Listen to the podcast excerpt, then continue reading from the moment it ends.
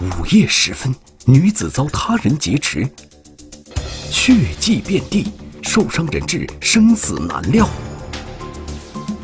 天台之上，劫匪情绪几度失控，多方营救，能否成功化险为夷？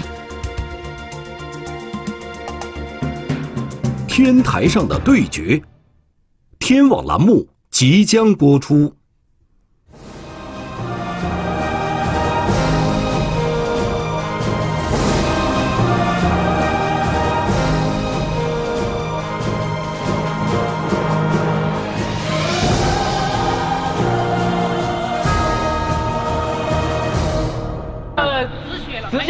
你，给你，给你包扎一下，给他包扎一下，好不好？包扎一下。你你他怎么受的伤？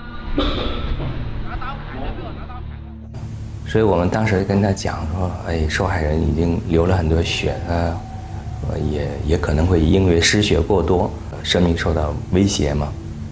拿刀砍的，你现在有刀吗？你现在有刀吗？我现在有啊。在哪儿？想看吗？二零一八年十二月六日。汕头市龙湖区的一处厂房天台上，一名女子被人劫持。我们能上去吗？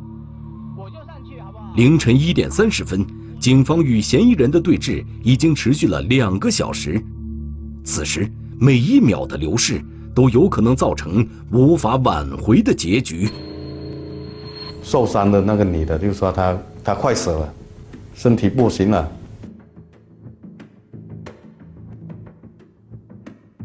被劫持的女子双脚悬空，被迫坐在九楼天台的边缘，嫌疑人就站在她的身后，不停喝着酒，一会儿狂笑，哎，一会儿就拉扯这个受害人，他随时一个念头，他可以把拽着受害人就一起掉下来的了。我会说，哎，什么呀？你不要乱动。那个女孩其实，我知道，你先平平躺一下，平躺一下。在人质的正下方，消防人员已经将救生气垫铺设完毕，但是现场情况和环境复杂，如果人质坠楼，后果仍然不堪设想。两个人同时下来，他那个重力加速度不一样，他承受不了，两个下来肯定肯定生命危险。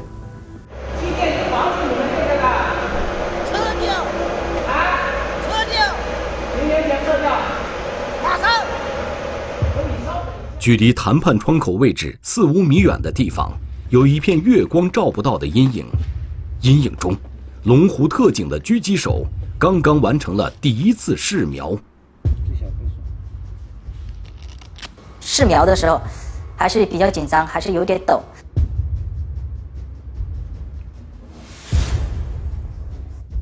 如果说我下了力，如果是处置失败了，如果人质没有解救成功。那对我来说，肯定是一个打击。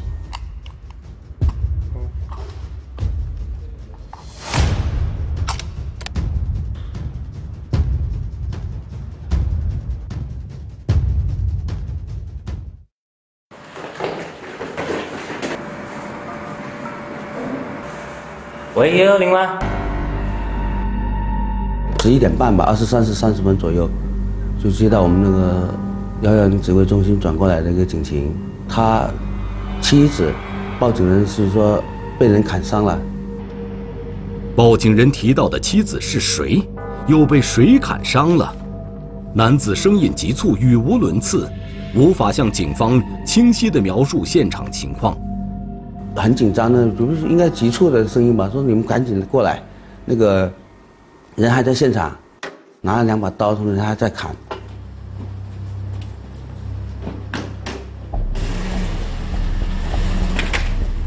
案发地点位于龙湖区的一处城中村内，居住在这里的多为外来的打工人员，房屋也比较密集。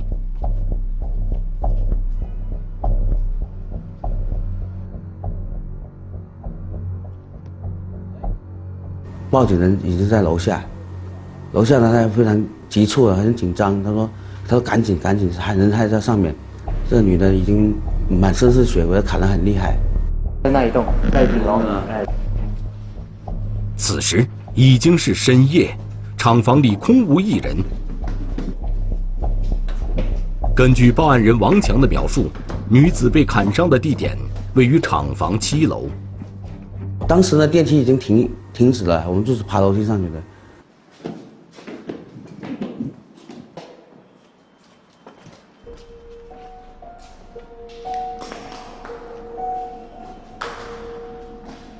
当时到的时候，发现七楼的位置，在楼梯口跟那转弯处，都是满地都是血迹。沿着血迹的方向，民警来到了厂房八层。这层楼空置已久，平时很少有人在这里出没。地面上的凝结血块让民警感到事态的严重已经超出了预想。出血的部位还是重要的部位，才能够流出大面积的血。如果是皮毛皮外的，那它的流血的量不多。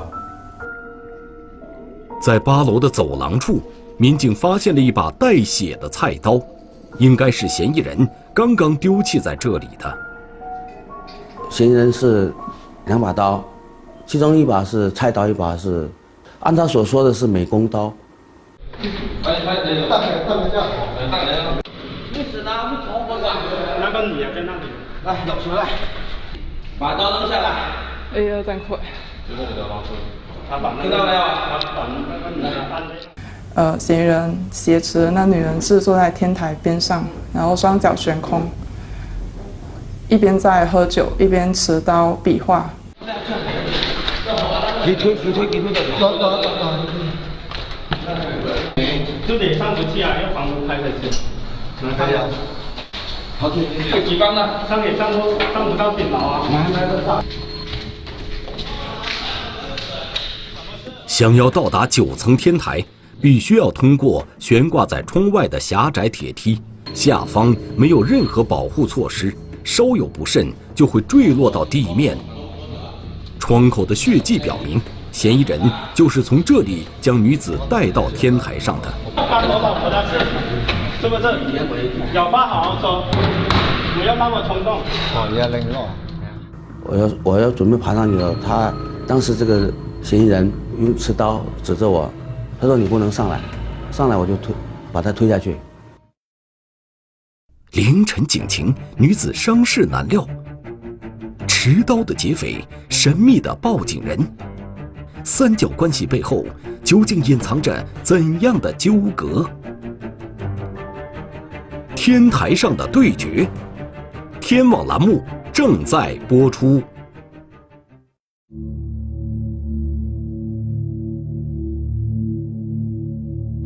就当天嘛，我说问他有没有空嘛，他就在厂里面嘛。厂里面我就说去找他嘛，我就约他在那个八楼见面嘛。这个厂房是刘丽上班的地方，厂房八层空置已久，两人有时会相约在这里见面。大概二十分钟左右的话，说要走了。那个男的就冲出来嘛，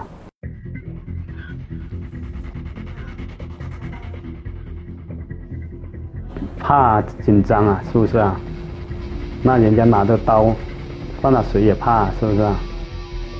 男子情绪激动，用刀指着王强，呵斥他迅速离开。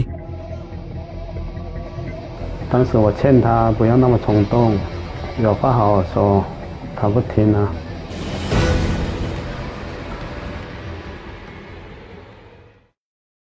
你报警的是怎么回事？你要如实跟我说。我是。然后跟然后跟你什么关系啊？就朋友。朋友。那他为什么指名道姓要叫你找你老婆？看到我跟他老，他这个女的在一起。你跟他老婆在一起。劫持了刘丽的男子张某，两人曾是多年夫妻，刚刚离婚不到一年。报警人王强坦言，他和张某也是故交，相识多年了。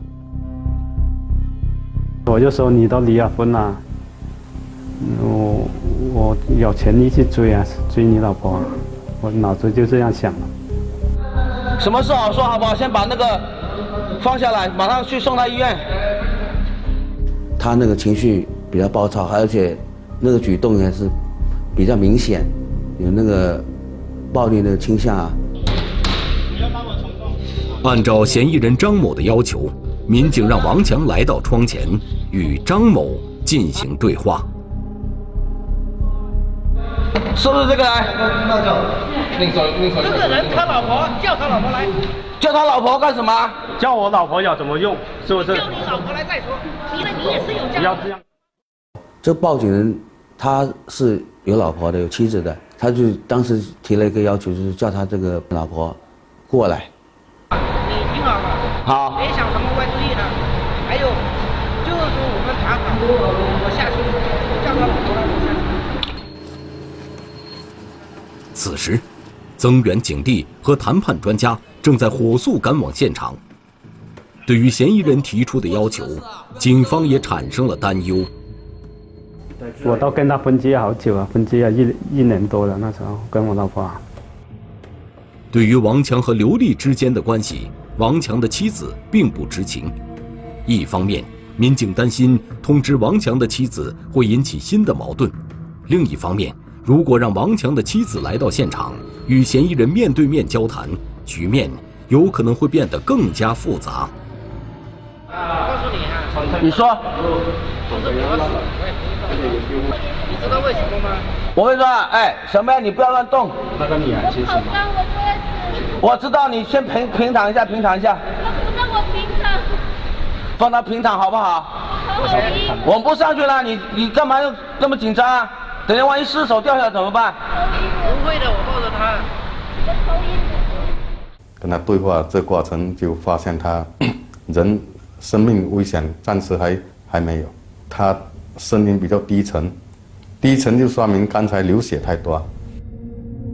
看到刘丽的神志暂时还比较清醒，现场民警感到一丝欣慰。没事，你妈对妈要打个多少？你妈打多少？两个方面。你说什么？呃，整个八楼都是空旷的，只有两个窗，一个窗是我们可以直接跟他喊话。你下来。会下来的，等他老婆来了，我。好好好。我刚才都说过了。我说就见就见了，毕竟要稳住他的情绪嘛，是不是啊？不要搞到出人命了，是不是？经过短暂的商议，警方决定满足张某的要求，尽可能缓和局面，争取让嫌疑人主动带人质离开天台。呃，衡量的是他们两个有这个问题，跟他的生命，两个来评估，还是觉得，呃，牺牲他们这两个人的感情，能换取他的生命，还是值得的。我说，哎，他老婆来了啊，好不好？来来来来来来。我听说你管你老公管的很严，但是你老公做了什么事，啥都不知道。现在他老婆来了，你该下来了吧？刚才不是说了吗？三个要求啊，我说完了我就下来了。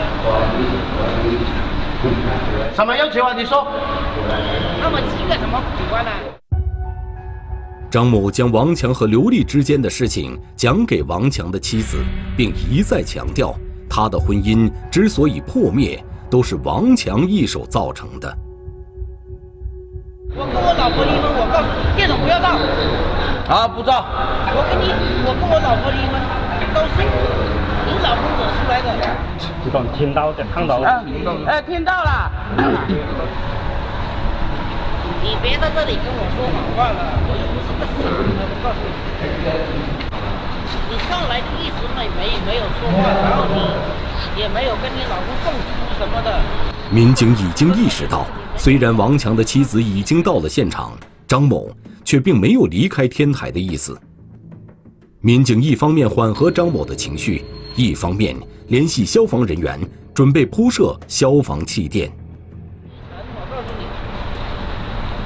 你你不要讲，你先下来，我们肯定会为你做主的。嘿，说的不好听一点，你们警察就是说的话就是在那里跟马屁一样。那你叫阿平过来呀、你们朱泾派出所的阿平呢？张某的第二个要求是要见一面他的老乡，刚好也是龙珠派出所的协警阿平。他很怕那个。警官，这气垫等会掉下去的，他已经疯了。不会疯的，你不要老是哎乱说话。他也是爱你嘛，知道不？天台对峙，劫匪提出莫名要求，环境复杂，营救方案无法实施。时间流逝，警方面临多重困境，又将如何解救人质？天台上的对决，天网栏目正在播出。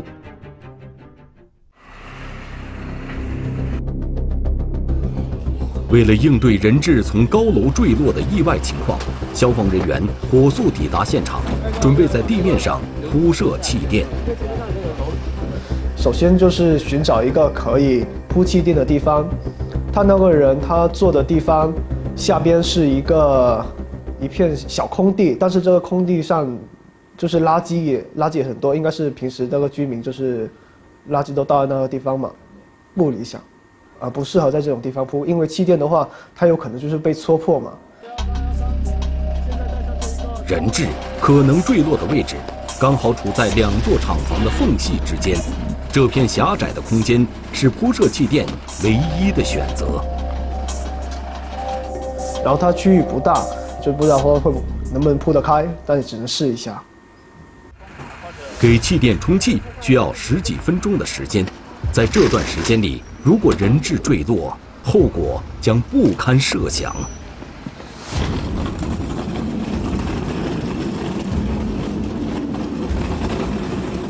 觉得最大的风险其实还不是气垫，呃被弄破，而是说这个人还可能是随时有可能掉下来，而我们这气垫还没铺好。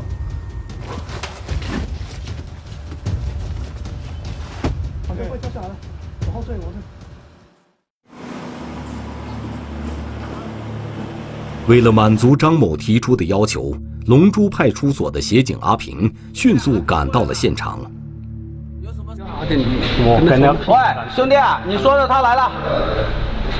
你你你你的老乡来了是吧？阿平阿平。他是湖南的。以前是在福建当兵的，两两期特种部队退役的，给我招到我单位去去当这个呃协警。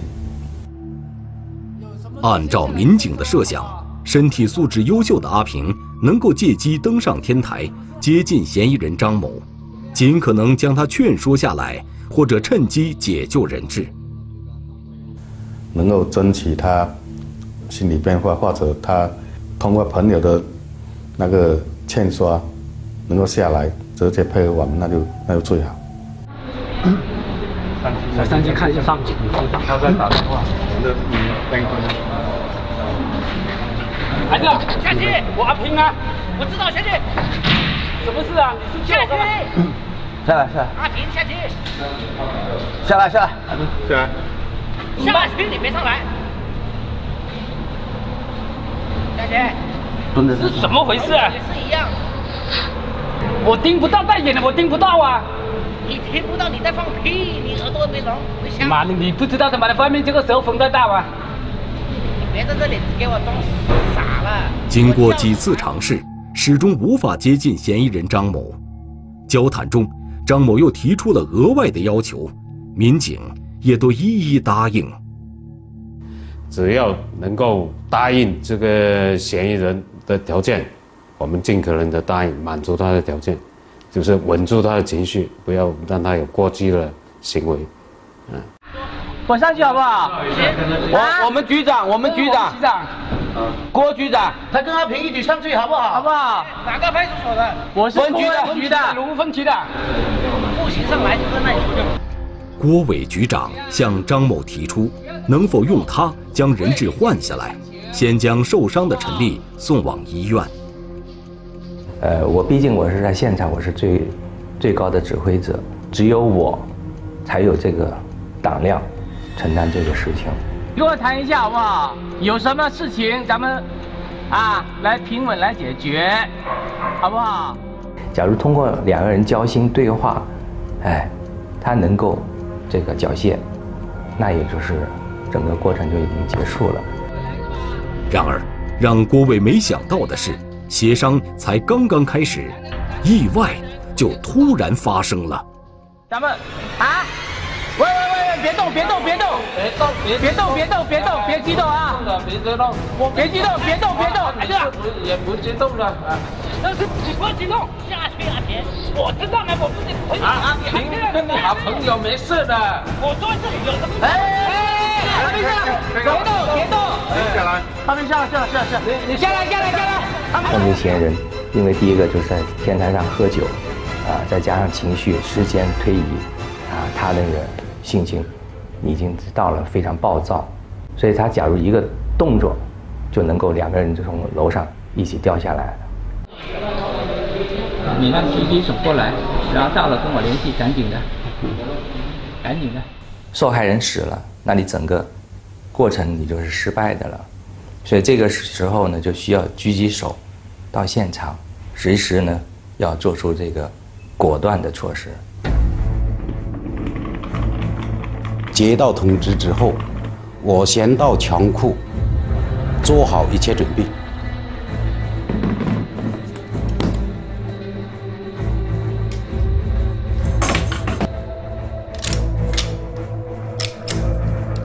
五分钟后，狙击手就位，对狙击枪进行检查。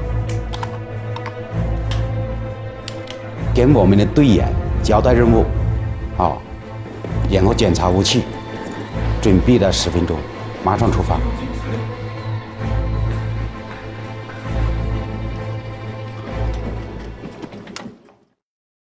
别动！别动！别动！别动！别动！在嫌疑人张某做出了一系列危险的动作之后，民警暂时将张某的情绪稳定了下来。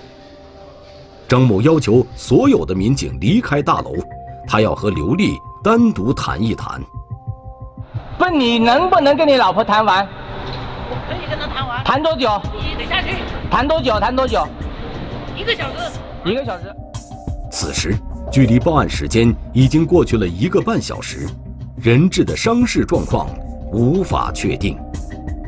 时间越长，得不到及时的救治，那么呃，女人质她随时她也会受到威胁。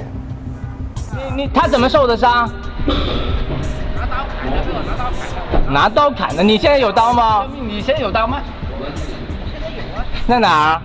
警方虽然口头答应了张某的要求，但是考虑到刘丽此时伤势未补，民警并没有离开现场，而是继续寻找话题，吸引张某的注意，为消防和特警人员争取时间。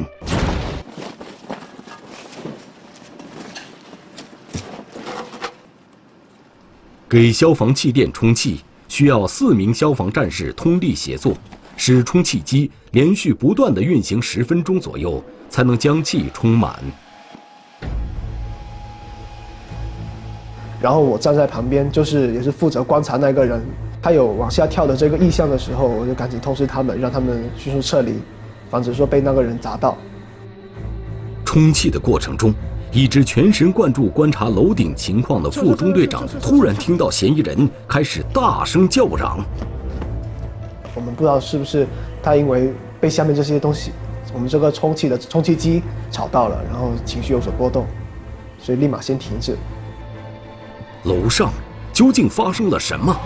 如果嫌疑人和人质这时候坠落下来，又该怎么办？就不要说用手接了，就是碰一下都不行，因为碰从那么高的地方跳下来的话，这个稍微的碰一下，你这个手什么的都很有可能就是受这个重伤。多方营救却面临重重困境，几度失控，人质生命危在旦夕。阴影之下，箭在弦上，警方又将如何化险为夷？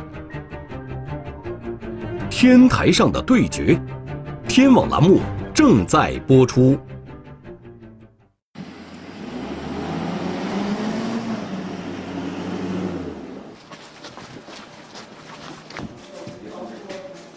当时我们上去的时候还是很秘密的上去的，我们把枪啊、把人烟啊，啊，都是用箱子把它装上去的。简单的了解现场情况后，副支队长陈小文和狙击手开始对现场进行观察。能够狙击的位置有两个，第一个就是正靠他那个能能够看到上面，但是那个角度过大，就是视线受限。然后我们迅速找到第二个窗户，就是隔得大概远一点，但是能够观察到阳台上面的所有的那个景况。这个窗口距离民警谈判的位置并不远，处在一片阴影之中，不容易被嫌疑人看到。但是，在这样的光线条件下进行狙击，仍然面临极大的困难。一个是晚上，光线又不好，又是远角，从底下瞄到上面，虽然距离大概是五十米左右，但是呢，当时的条件是非常恶劣的，要真的是要一枪击毙，困难是重重的。在有限的时间内，这个窗口位置几乎是摆在眼前唯一的选择了。当时在房间里面，就是那些器材比较简陋，就是我们用了一张比较空的那个桌子，就是我们的枪就架在桌子上，然后后面的依托就是靠自己的身体。我当时选择的是那个跪姿嘛。调整好姿态后，狙击手开始了第一次试苗。试苗的时候还是比较紧张，还是有点抖，然后慢慢自己调整呼吸，慢慢慢慢慢慢。把心态调整到平稳。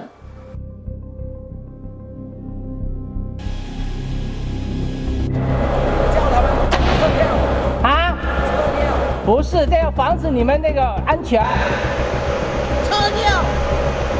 安全啊！气垫是防止你们那个的。撤掉。眼看气垫就快要充满的时候。嫌疑人突然开始发难。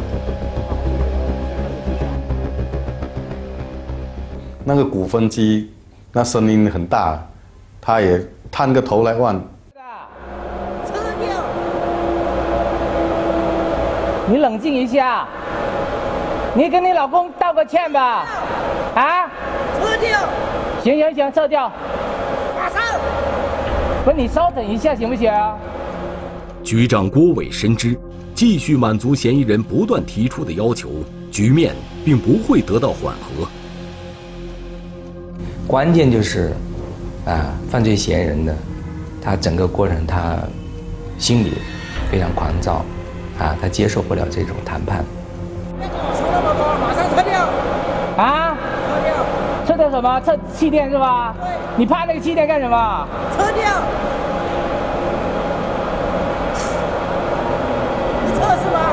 不是不撤，这是我的职责，你也得体谅。撤掉气垫，无异于放弃了保护人质生命安全的最后一道屏障。充气的过程中，消防战士也在对现场状况进行评估。只能说它它只是一个保护作用，但是这种也不是说百分之百，就是说你你随便跳下来，你人都没事，这肯定不是的。因为气垫它也是有自己的这个限制的。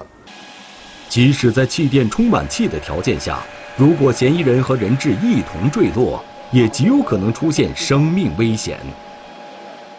有听他们在说，挺害怕两个人同时掉下来，那个气垫会承受不了两个人的重量，这样两个人都会都会没命的。啊，你们不要进来，咱们在谈判，把把把手电关掉，手机关了。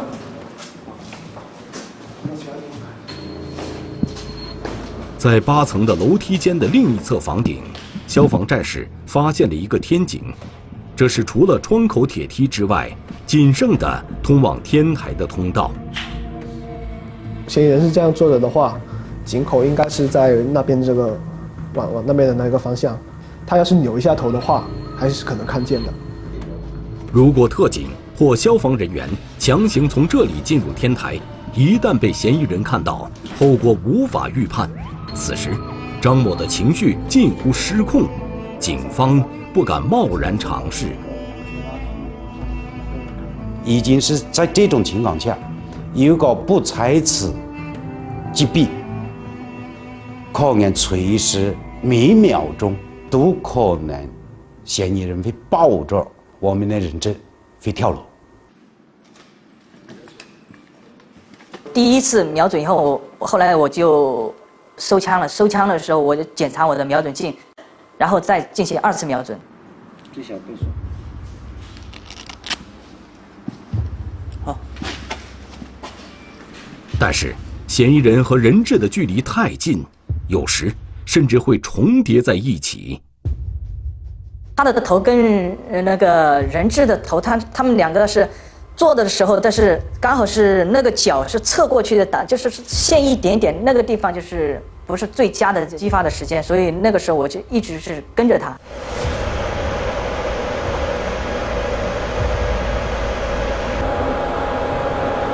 我想好了，你怎么坐在那里啊？你躺下，躺下啊！你下来，你跟你老公认个错，下来好不好？张某在打电话的过程中不断做出危险动作，迫使刘丽靠近天台的边缘。假如是随时能够威胁被挟持的人质的生命安全的时候，只有果断开枪。一切准备就绪，副支队长陈小文将一颗也是唯一的一颗子弹交给了狙击手。到最后，我还问他说：“你行不行？有没有信心？”他说：“没问题。”我要具备三个条件嘛，第一个是他要跟人质保持一定的距离，第二个他要正面对着我，第三个就是他要是站立状态下。哎，别动！阿姨呀。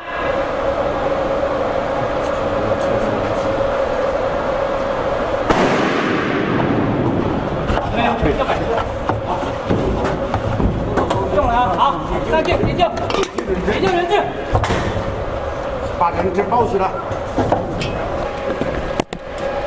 来来来，落下去。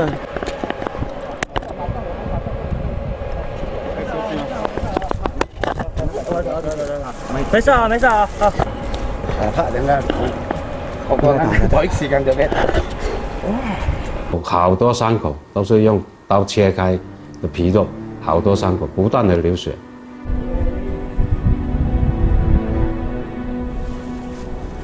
那慢慢站起来，可不可以？慢慢，你慢慢站起来啊！现在我们安全的。经过五个小时的连续抢救，刘丽脱离了生命危险。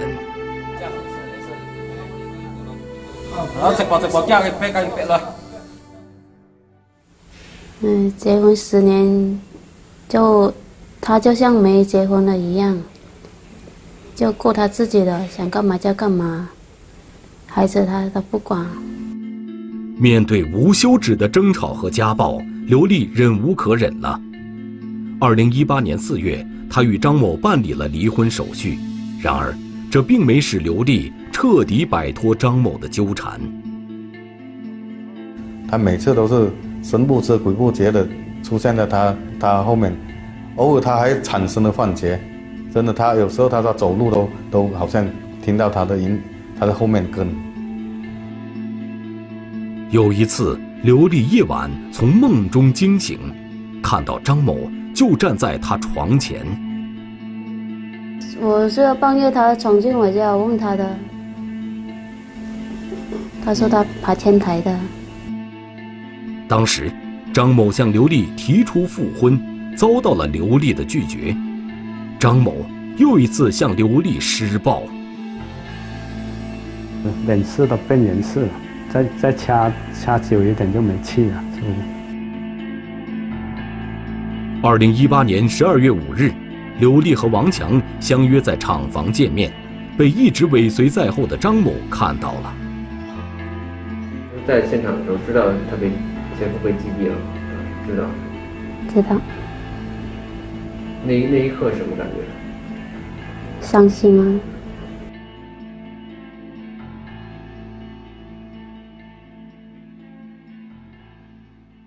中华人民共和国公安部 A 级通缉令。亚多，男，一九八零年十二月二十二日出生，户籍地四川省阿坝县若河河牧场牧业组贾洛桑，身高一点七五米左右，体重八十五公斤左右，圆脸，肤色较黑。左侧嘴角下方有一约三厘米长疤痕，身份证号码五一三二三一一九八零一二二二零三一三。对发现线索的举报人协助缉捕有功的单位或个人，公安机关将给予十万元。